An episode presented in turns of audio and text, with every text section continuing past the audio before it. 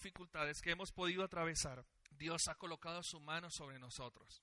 Pero viene otra crisis después y como que, oiga Dios, pero usted se está aprovechando de nosotros. Porque tan pronto termina una prueba, tan pronto termina una dificultad, usted permite que venga otra dificultad. ¿No le ha pasado a usted?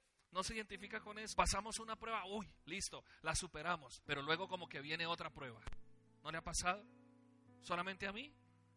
A varios, ¿verdad? Y como que viene una prueba y después viene otra, y después viene otra crisis, y después viene, se, asoma por la puerta de nuestra vida otra, otro problema, y se, y se van asomando más situaciones difíciles.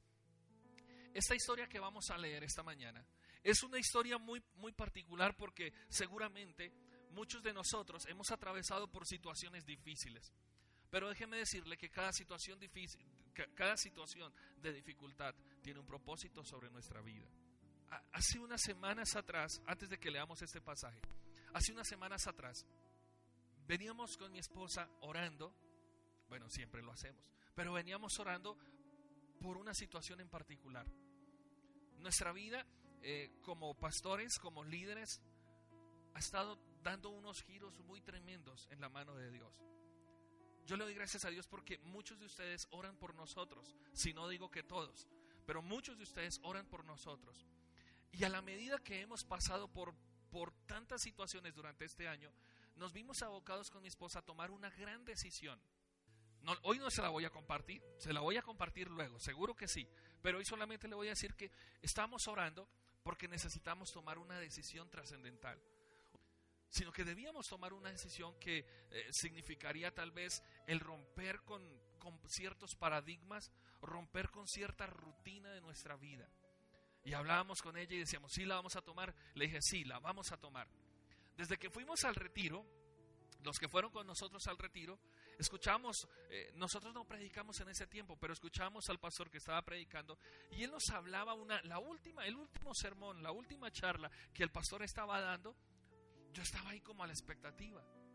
Estaba ahí como, como con ese corazón ahí eh, seguramente eh, sensible a lo que el Espíritu Santo eh, iba a decir. Y yo recibí esa palabra. En algún momento nos unimos a orar con, con los hermanos que iban al retiro y sentí una oración de respaldo por el servidor, sentimos una oración muy especial y cuando termina esa charla, el pastor que estaba compartiendo nos decía, ustedes tienen que tomar una decisión. Y yo le dije, sí. Pasó mayo, abril, mayo, junio, julio, estos dos meses. Y cada fin de semana con mi esposa, vamos a hacerlo, lo vamos a hacer. Vamos a tomar vamos a tomar la decisión. Tomar decisiones no es fácil. Y más cuando se presentan ciertas dificultades. Pero en algún momento dijimos ya. Tomaremos la decisión, hablaremos con quien tengamos que hablar y lo haremos. Y sabe que hoy puedo decirle a usted que me siento con mucha libertad porque cuando yo escucho la voz de Dios y cuando estoy dispuesto a, ponerla en práctica, Dios me va a bendecir. Hay situaciones difíciles que atravesamos en la vida. Hay situaciones complicadas que tenemos que atravesar tal vez por causa de las mismas decisiones que vamos a tomar. Pero cuando usted está en la dirección correcta, no se preocupe, Dios lo va a bendecir. ¿Está conmigo? Por más difícil que sea la decisión, Mire lo que sucede en esta historia, eh, eh, Hechos capítulo 27. Me voy a detener a mirar con usted porque el tiempo no me alcanza, solamente desde el versículo 13 hasta el 32. No los voy a leer todos. Ah, y si usted quiere fijarse en la pantalla o si tiene ahí su Biblia, le va a ayudar este, este relato. Piensen en lo siguiente, antes de que lea. Lucas el escritor de Hechos de los Apóstoles va con Pablo en un barco.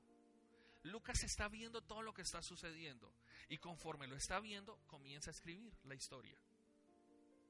Y mire lo que, lo que encontró Lucas. Cuando comenzó a soplar un viento suave del sur, creyeron que podían conseguir lo que querían. Así que levantaron las anclas y, navegaron justo a la costa de Creta. Poco después se nos vino encima un viento huracanado llamado Euroclidón, que venía desde la isla.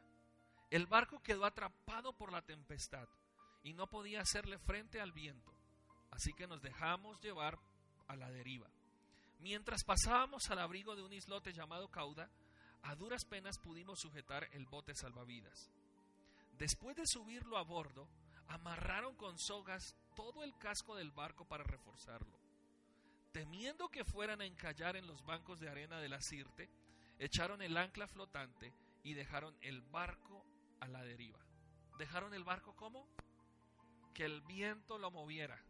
Ellos no eran capaces de, hacer nada porque habían vientos fuertes. No había tal vez la, la, fuerza para dirigir la embarcación como debía, como era, como estaba en el plan de destino. Ahora mire lo que sucede. Sáltese hasta el versículo 30. Versículo número 30. Bueno, 27. Versículo 27. Ya habíamos pasado 14 noches a la deriva por el mar Adriático cuando a eso de la medianoche los marineros presintieron que se aproximaban a la tierra. Echaron la sonda y encontraron que el agua tenía unos 37 metros de profundidad. Más adelante volvieron a echar la sonda y encontraron que tenía cerca de 27 metros de profundidad. Es decir, que se estaban acercando a dónde? A la orilla. Ya estaban ahí cerquita. Temiendo que fuéramos a estrellarnos contra las rocas, echaron cuatro anclas por la popa y se pusieron a rogar que amaneciera. En un intento, versículo 30, por escapar del barco, los marineros comenzaron a bajar el bote salvavidas al mar, con el pretexto de que iban a echar algunas anclas desde la proa. Pero Pablo les advirtió, les advirtió al centurión y a los soldados, si esos no se quedan en el barco, no podrán salvarse ustedes. Unos se iban a votar, ¿cierto? Se iban a lanzar al, al salvavidas, al bote. Pero Pablo le dijo, si ellos se bajan, ustedes mueren. Tremendo, ¿no? Se iban a salvar unos, pero no todos. Pablo, ¿qué quería? ¿Que se salvaran unos pocos? No, que todos. Ahora, en el contexto del pasaje que no leímos, le aparece un ángel a Pablo y le dice, todos se van a salvar. Todos van a ver la mano de Dios. Ahora, mire lo que sigue sucediendo acá. Versículo 32. Así que los soldados cortaron las amarras del bote, del bote salvavidas, y lo dejaron caer al agua. Tal vez cuando yo leo este pasaje, yo poco y nada sé de navegación, pero me quiero imaginar que en medio de, la tempestad, en medio de esa brisa, en medio de esos vientos tan fuertes, lo que estaban pensando las personas que iban con Pablo era buscar la forma de salvarse, buscar la forma de, lograr su propia supervivencia, de buscar cómo se iban a librar de una tempestad y por ende cómo se iban a librar de un muy posible naufragio.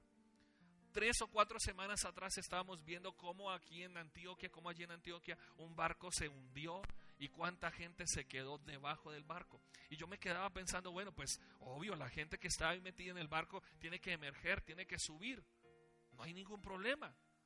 Pero cuando alguien me comenzó a explicar el, el fenómeno que estaba ocurriendo, el barco se hunde, toda la presión del agua, todo hace que todo se baje, pues va a ser muy difícil que la gente emerja. Va a ser muy difícil que la gente salga a flote. Era algo similar a lo que podía llegar a ocurrir en esta situación. Imagínense usted la gente de una o de otra manera buscando su propia supervivencia, buscando cómo iban a salir por encima de esa dificultad. Tanto así que los barcos, pues obviamente usted sabe que los barcos tienen sus propios botes salvavidas. Y los botes salvavidas, la función que tienen es que cuando hay una tempestad, cuando hay una crisis, sueltan esos barcos para que la gente salga a flote y se vaya. Que se hunda la embarcación, que se hunda el barco, pero la gente queda con vida. Pablo había recibido una visión de parte de Dios donde un ángel le dijo, mire, ninguno se va a morir, ninguno se va a perder. Pero es necesario que venga esa situación difícil. Es necesario que venga esta dificultad cuando comienza esa tempestad, Pablo se da cuenta que lo que están haciendo, ya casi que llegando seguramente a su, al lugar de salvación, y comienzan a tirar los botes salvavidas, Pablo le dice al capitán, ojo, no puede dejar que ninguno se pierda, no puede dejar que ninguno se baje del barco, porque si ellos se salvan, los demás se van a morir. Había una alternativa para buscar la salvación. Había una alternativa para no quedarse en el barco. Pero aunque ellos se salvaran, los demás podían llegar a morir. ¿Por qué? ¿Por qué quise colocar o por qué quise traer a colación este pasaje en esta mañana? Porque creo que lo que nosotros estamos viviendo como iglesia, lo que nosotros estamos viviendo como familia, lo que nosotros estamos viviendo como congregación, es un tiempo especial donde Dios está moviendo aguas, donde Dios está moviendo, ah, donde Dios está moviendo todo lo que está a nuestro alrededor para que usted y yo podamos contemplar la gloria de Dios. ¿Cuántos dicen amén? Algunas personas que están con nosotros desde, desde mucho tiempo atrás han podido darse cuenta que nuestra visión de iglesia, nuestro trabajo de iglesia ha ido cambiando de una manera espontánea.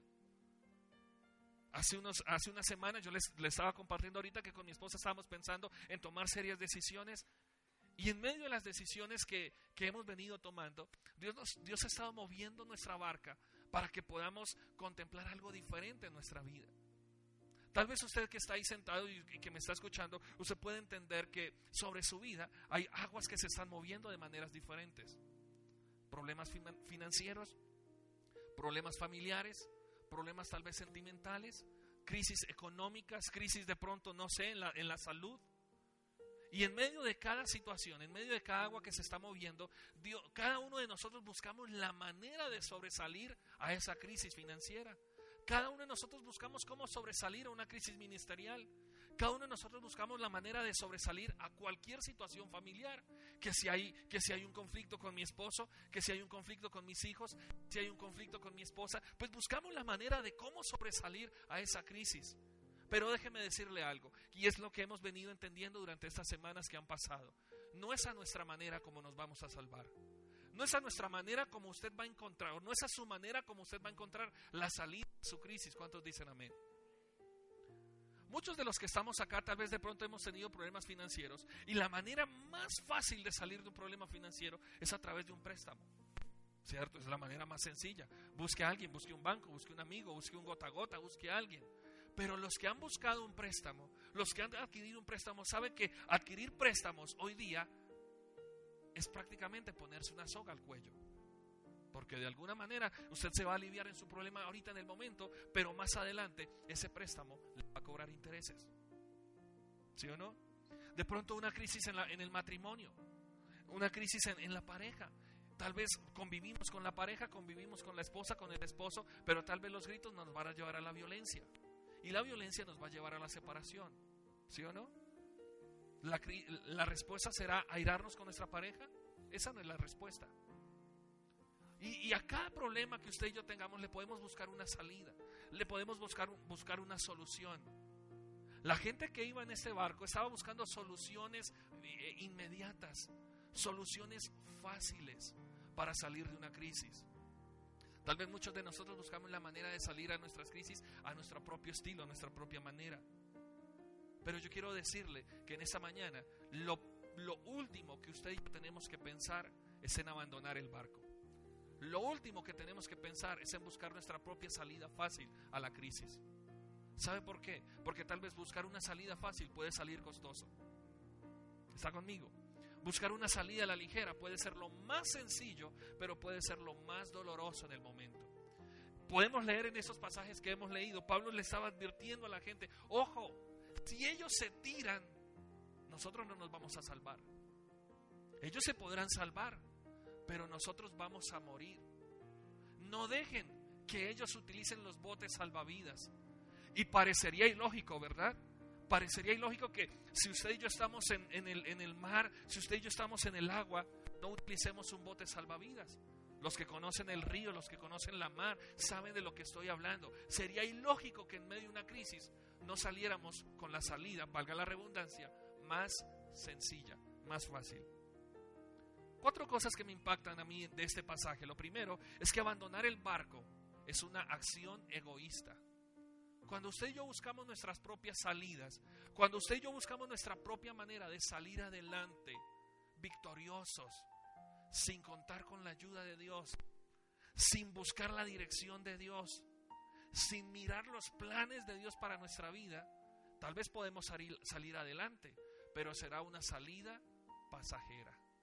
¿Está conmigo? Bajarse del barco, bajarse de, esa embarcación tal vez sería lo más sencillo. Se salvaron, Pero algo que yo estaba pensando cuando leí este pasaje es que la gente que se lanzaba al bote salvavidas pudiera salvar su vida. Pero no quedaría un remordimiento por aquellos que la perdieran. ¿Está conmigo? No quedaría un resentimiento en sus corazones. Sí, nos salvamos, pero los que iban con nosotros se murieron. Ellos ya habían escuchado una voz de parte de Dios. Yo me imagino que Pablo ya les habría hablado sobre que, por qué debían quedarse ahí en la embarcación. Tal vez Pablo ya les había dicho que había un ángel, que había una voz de parte de Dios que los iba a librar. Cuando usted y yo buscamos salidas a nuestros problemas, cuando usted y yo buscamos salidas a nuestras crisis, a nuestra propia manera, vamos a fracasar en algún momento. Somos egoístas cuando no dejamos actuar el poder de Dios en medio nuestro. Y algo que a mí me preocupa cuando yo miro las noticias, cuando leo la prensa, cuando escucho las noticias de nuestra nación, es que nosotros como nación queremos salir adelante. ¿Cuántos dicen amén? Nosotros como nación queremos, tenemos toda la pujanza, la fuerza para salir adelante, pero no contamos con la dirección de Dios. ¿Está conmigo? Estamos viendo hoy día cómo los políticos se enfrentan con los periodistas, estamos viendo cómo hoy día la gente quiere salir adelante por sus propios recursos, cómo la gente quiere eh, sobresalir a una crisis, cómo estamos pensando que, ay, ojalá lleguen las elecciones rápido para que podamos cambiar a nuestros presidentes. Pero cuando buscamos una propia salida sin consultar a Dios, nada vamos a lograr. Ahora transmita eso, transmita esa verdad, póngala a su propia vida. Cuando usted en su trabajo relega a Dios a un segundo plano. Cuando usted relega en su matrimonio a Dios a un segundo lugar. Cuando usted relega en sus asuntos financieros, cuando relega a Dios a un segundo plano. Se lo digo por experiencia, porque tal vez nosotros buscamos la manera de sobresalir a nuestras crisis, pero sin contar con la ayuda de Dios. ¿Y qué nos vamos a enfrentar? ¿A qué nos vamos a enfrentar? ¿Qué va a llegar a nuestra vida? Otra crisis mucho más grande. No podemos abandonar el barco. No podemos, no podemos pensar en salirnos de la voluntad de Dios. Porque si lo hacemos, estaremos pecando de egoístas. Estaremos pecando seguramente de personas ególatras que queremos salir adelante con nuestros propios recursos. Segundo, abandonar el barco es no tener amor por otras personas. Ya se lo acabé de mencionar. ¿Qué pasaría con esa gente que se botaba del barco, que usarían los botes salvavidas? Se salvaban. Pero cuando ellos miraban hacia atrás y veían la embarcación, embarcación hundirse, ¿qué pensarían ellos? Dolor, ¿verdad? ¿Cierto que sí? Como cuando a usted le va bien, como cuando usted logra salir adelante en un proyecto, pero usted mira hacia atrás, la gente que estaba con usted se quedó. ¿Cómo se siente usted? Porque estábamos con otros, porque caminábamos con otros. Dios, algo que, he podido entender, es que Dios en medio de su amor, Él ama a los que, eh, a los que aman a otros. ¿Cuántos dicen amén? Dios ama a los que con Él caminan. Yo sé que Dios es un Dios de amor, pero a Dios le agrada que usted y yo podamos expresar nuestro amor nuestra solidaridad, que podamos expresar nuestro, nuestro compañerismo con otros. ¿Cuántos dicen amén? Piensa en esta frase que le voy a decir. El amor lleva hasta el sacrificio personal. El amor lleva hasta el sacrificio personal. La gente se podía salvar tirándose del barco, pero tal vez se tuvieron que ver eh, contenidos en su deseo porque no solamente se iban a salvar ellos, sino que se iban a salvar todos los de la embarcación. Eso me hace pensar en que cuando usted y yo compartimos a Jesús, cuando usted y yo vivimos a Jesús, pero lo dejamos ver a otros, otros se van a salvar por nuestra causa. Otros se van a salvar por nuestro testimonio. Usted va a ser una persona útil para el beneficio de otros. ¿Cuántos dicen amén? Tres, abandonar el barco puede significar poner a otros en peligro. Usted puede decir, no, yo no necesito a Dios. No, yo no voy a... Déjeme pongo este, este ejemplo para que, eh, no para incomodarle, sino para que usted piense en la, en la parte práctica. Los que decimos, no, pero ¿para qué vamos a un retiro? ¿Para qué oramos nosotros? ¿Por qué nosotros tenemos que orar? ¿Por qué nosotros tenemos que pagar un precio? Porque detrás tuyo hay gente que está viendo tu modelo. ¿Está conmigo? Así que como padres, los que somos padres o los que son padres, su responsabilidad es orar. ¿Usted quiere que su hijo le vaya bien? Ninguno. ¿Usted quiere que su hijo sea un hombre o una mujer de oración? Usted tiene que marcar la pauta. Si usted como padre, usted vive una vida de borracheras, ¿qué va a sembrar en su hijo? ¿Sí o no? Si usted como hombre en su casa, usted deja ver que es una persona infiel, ¿qué va a sembrar en el corazón de sus hijos? No le podemos pedir peras al olmo, ¿verdad? Necesitamos dar un ejemplo consecuente. Y algo que me llama la atención es que cuando, si esta gente se bajaba del barco, se salvaban. Se salvaban. ¿Qué tenía de malo tirarse del barco? Pero tal vez las personas que se quedaban, se quedaban sin ayuda. Y eso me hace, me hace pensar en algo que se llama la deserción. Diga conmigo deserción. ¿Sabe qué es desertar? Es dejar de hacer algo que a usted le conviene. Es dejar de hacer algo que usted debe hacer. Y algo que yo noto con mucha preocupación dentro de la iglesia, dentro del cuerpo de Cristo, es que muchos desertamos de nuestra fe. Muchos desertamos de nuestra vida espiritual por amor a la comodidad. Ay, yo vivo bien, yo estoy tranquilo. Mientras mejor esté yo, no importan los demás. Mientras más tranquilo esté yo, mientras más pueda descansar yo, mientras más pueda comer yo, mientras yo pueda salir del problema, primero yo, segundo yo, tercero yo, y así sucesivamente. La gente se podía bajar del barco, la gente se podía salvar, pero estarían pensando solamente en ellos. Y es algo que sucede dentro de la iglesia en el tiempo actual tal de que yo viva bien, con tal de que yo esté tranquilo, con tal de que yo coma, con tal de que yo disfrute, con tal de que yo esté bien, pero no estamos pensando en los que están a nuestro alrededor.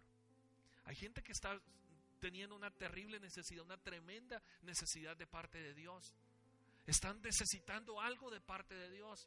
Y tal vez nosotros somos las únicas personas que podemos hablarles a ellos. Tal vez somos los únicos que podemos hacer algo a favor de la gente.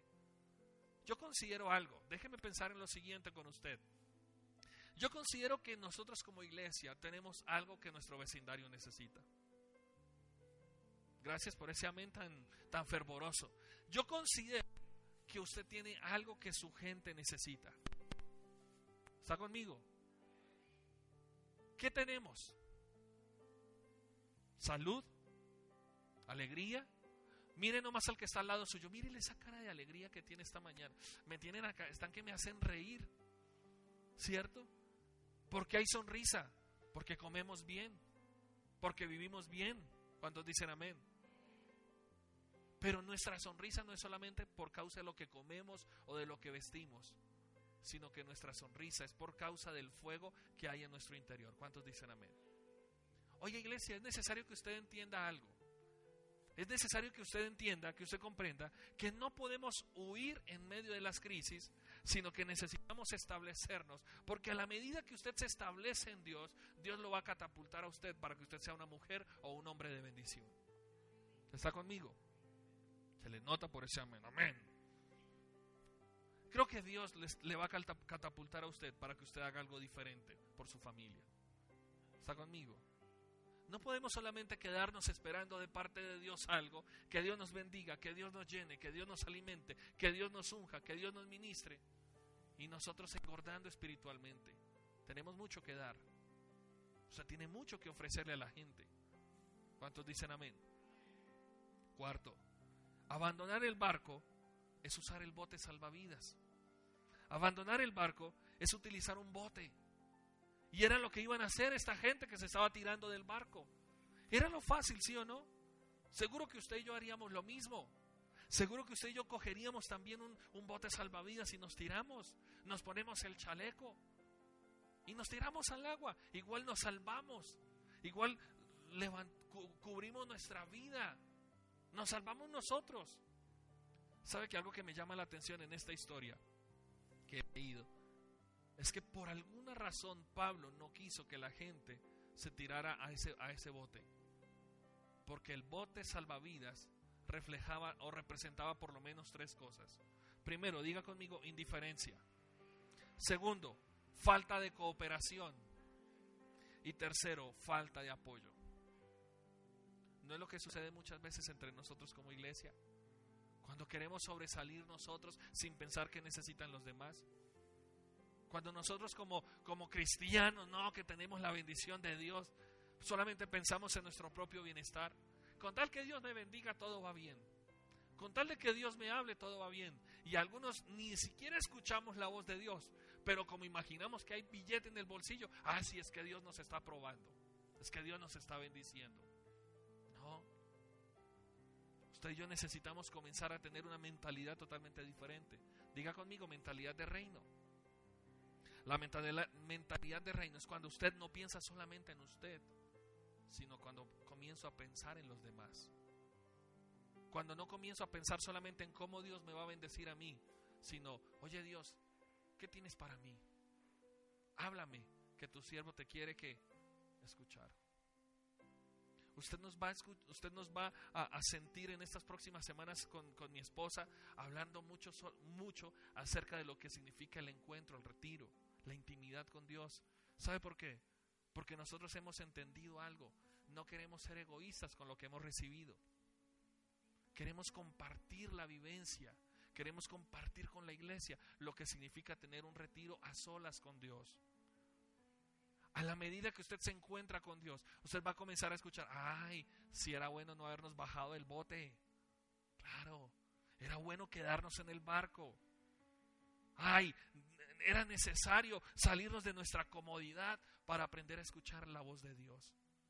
Bajarse del bote significaba dos cosas entre, tantas, las que le acabo de mencionar. Primero, Pablo había escuchado la voz de Dios y Pablo sabía que él debía lograr captar la atención de su gente, no para que se bajaran del barco, sino para que esperaran a que Dios iba a hacer algo grande en el barco. Dios va a hacer algo grande en su vida, iglesia. Estoy convencido de que Dios está moviendo las aguas para que Él actúe a su favor. ¿Cuántos dicen amén? Las aguas, las crisis de nuestra vida no significan fracaso. Las dificultades que usted puede atravesar, los momentos de, desierto que podamos estar viviendo, no significan que Dios no está con nosotros. Significan que Dios está preparando algo grande a nuestro favor. ¿Está conmigo? Las aguas que se están moviendo las dificultades. Y aquí creo que debo pensar en una palabra distinta a la que tenía acá. Cuando se mueven las aguas, usted necesita tomar decisiones. ¿Me quedo en el barco o me tiro? La gente estaba pensando, no, nos tiramos del barco. Pero la decisión correcta no era tirarse. La decisión correcta no era abandonar el barco y buscar el bote salvavidas. La decisión correcta muchas veces no significa seguir trabajando. La decisión correcta no significa seguir produciendo dinero. Aló.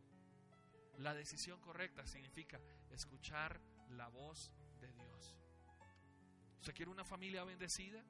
Usted necesita escuchar la voz de Dios. ¿Usted quiere unos negocios prósperos?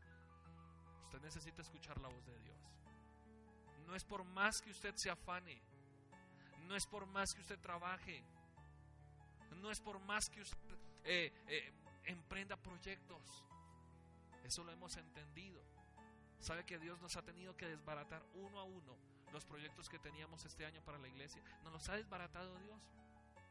Los que están cercanos a nosotros saben todos los planes que teníamos para este año. Tuvimos que desbaratar uno tras otro.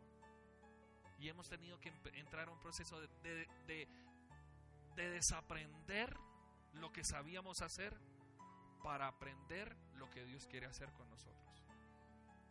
Lo fácil era tirarse del barco. ¿Sí o no? Será la fácil. Lo fácil es usted siga su vida como, como usted lo sabe hacer. Lo fácil es siga haciendo sus negocios como usted lo sabe hacer. Lo fácil es siga viviendo a la manera que usted le gusta hacer. Igual este mundo es de los vivos. Este mundo es de los que son pilosos. Pero a mí la Biblia me dice que no nos debemos afanar en nuestra sabiduría. No nos debemos alabar en lo que sabemos, sino alábese el que conoce a Dios. ¿Cuántos dicen amén? Eso tiene que movernos en algo en esta mañana. Y por último, para terminar, el bote para escapar tiene que abandonarse. Hechos 27, el versículo 32, si me lo quieres colocar, 32, el que sigue. Así que los soldados cortaron las amarras del bote salvavidas y lo dejaron caer al agua. ¿Qué pensaría usted si le quitan el bote salvavidas? Dios mío, ¿y ahora qué? Como dice por ahí, ¿quién podrá defendernos? ¿Quién podrá salvarnos? Y ahí no estaba el chapulín. ¿Sabe que algo que me llama la atención es que era necesario, era no, es necesario cambiar nuestra manera de pensar. Es necesario ver las cosas desde otro punto de vista. ¿Está conmigo? Es necesario que usted y yo seamos renovados en nuestra mentalidad para poder comprender la voluntad de Dios. Romanos capítulo 12, versículos 1 y versículo 2. Hermanos, presenten sus cuerpos en sacrificio vivo, santo y agradable a Dios. Transformen su mentalidad por la renovación del pensamiento para que comprueben la voluntad de Dios que es buena, es agradable y es perfecta. Déjeme terminar aquí con lo siguiente para que usted haga su propia aplicación. Los soldados soltaron la barca, el, bote salvavidas. ¿Qué pudo haber pensado la gente? Nos morimos, nos vamos a ahogar. Hasta aquí fue nuestra vida. O cantarían la canción esa que, que usted se sabe, hasta aquí nos trajo el río. Y de ahí no vamos a pasar. Pero usted sabe cómo termina la historia, ¿se acuerdan? ¿Cómo termina esa historia?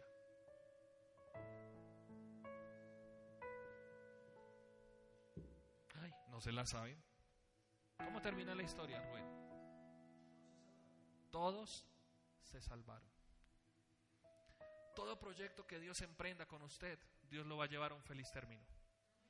A la medida que usted aprenda a depender de Él. Todo proyecto que usted y yo emprendamos, dependiendo de Dios, Dios lo va a sacar adelante. A la medida que usted confía en Dios. ¿Está conmigo? Ninguno se murió ninguno se ahogó. Lucas terminó de escribir la historia y yo quiero que usted lea la historia en su casa, todo ese capítulo 27, léaselo desde el comienzo hasta el final. Es más, léase el, capítulo 28 para que comprenda todo el panorama de la película. Pero a lo, a lo que le quiero llevar es a lo siguiente. No busque sus propias salidas. No mate sus propios demonios a su manera. Aló. Busque la dirección de Dios para hacer lo que Él va a hacer. Yo quiero que usted en esta mañana le dé un chance a Dios. Colóquese sobre sus pies. Yo quiero que en esta mañana usted le dé un chance al Espíritu Santo para hacer algo diferente. Cierra tus ojitos en esta mañana, déjame hacer una oración, pero yo quiero enfocarte en esta oración que vamos a hacer. ¿Cuántas oportunidades le ha dado usted a sus propias decisiones para salir adelante. Yo confío en que lo voy a lograr. Yo sé que lo puedo hacer. Tengo todo planeado, tengo todo estructurado para salir adelante. Ya hemos planeado nuestra vida. ¿Cuántos hemos pensado en algún momento así? La gran mayoría, ¿verdad? Todos. Pero yo quiero que en esta mañana usted y yo le demos un chance al Espíritu Santo en la vida todo se basa en las decisiones que aprendemos a tomar. Y cuando usted y yo confiamos en Dios, hasta decisiones en contra de la corriente debemos tomar. ¿Sabe para qué? Para que veamos lo sobrenatural de Dios a nuestro favor. Y yo creo que le estoy hablando a un grupo de hombres y de mujeres, algunos jóvenes, otros ya muy maduros, algunos con su vida profesional realizada, otros no pero estoy viendo a una iglesia que necesita aprender a ver lo sobrenatural de Dios. Y déjeme decirle que Dios está moviendo aguas no para que usted y yo naufraguemos. Dios está moviendo aguas no para que usted se estanque. Dios está soltando esos botes salvavidas no para que usted y yo nos perdamos, sino para que comencemos a caminar en lo sobrenatural que Dios quiere hacer. Ahora la pregunta de esta mañana que Dios a través de este servidor le hace es, ¿está usted dispuesto confiar en lo sobrenatural de Dios? ¿Está usted dispuesto a hacer algo diferente? ¿Está usted dispuesto a salir de su rutina? Si lo es así, yo le voy a invitar que donde usted está levante sus manos al cielo. No tiene necesidad de empujar a nadie, no tiene necesidad de codear a alguien. Es usted con Dios, papá. Es usted con Dios, hermano. Hemos estado muy acostumbrados a tener nuestra vida muy bien agendada, muy bien cuadriculadita. Le está hablando a alguien que aprendió durante más de 10, 12 años seguramente a hacer sus agendas. Pero este año Dios me ha roto la agenda. Dios, Dios mismo se ha presentado y me ha roto todo argumento que yo tenía. ¿Sabe para qué? Para aprender a vivir a la manera que Él quiere que yo viva. Para aprender a ver su mano, no a ver mi capacidad. Hombres que están acá, mire, yo quiero invitarles a que abran su corazón al Espíritu Santo, porque si usted viera lo que yo puedo contemplar en esta mañana, Dios te quiere usar, hombre que estás acá. Varones que están en ese lugar, ábranse al Espíritu Santo. Suelten ese bote salvavidas que, que tienen en su casa. Piense a la manera de Dios.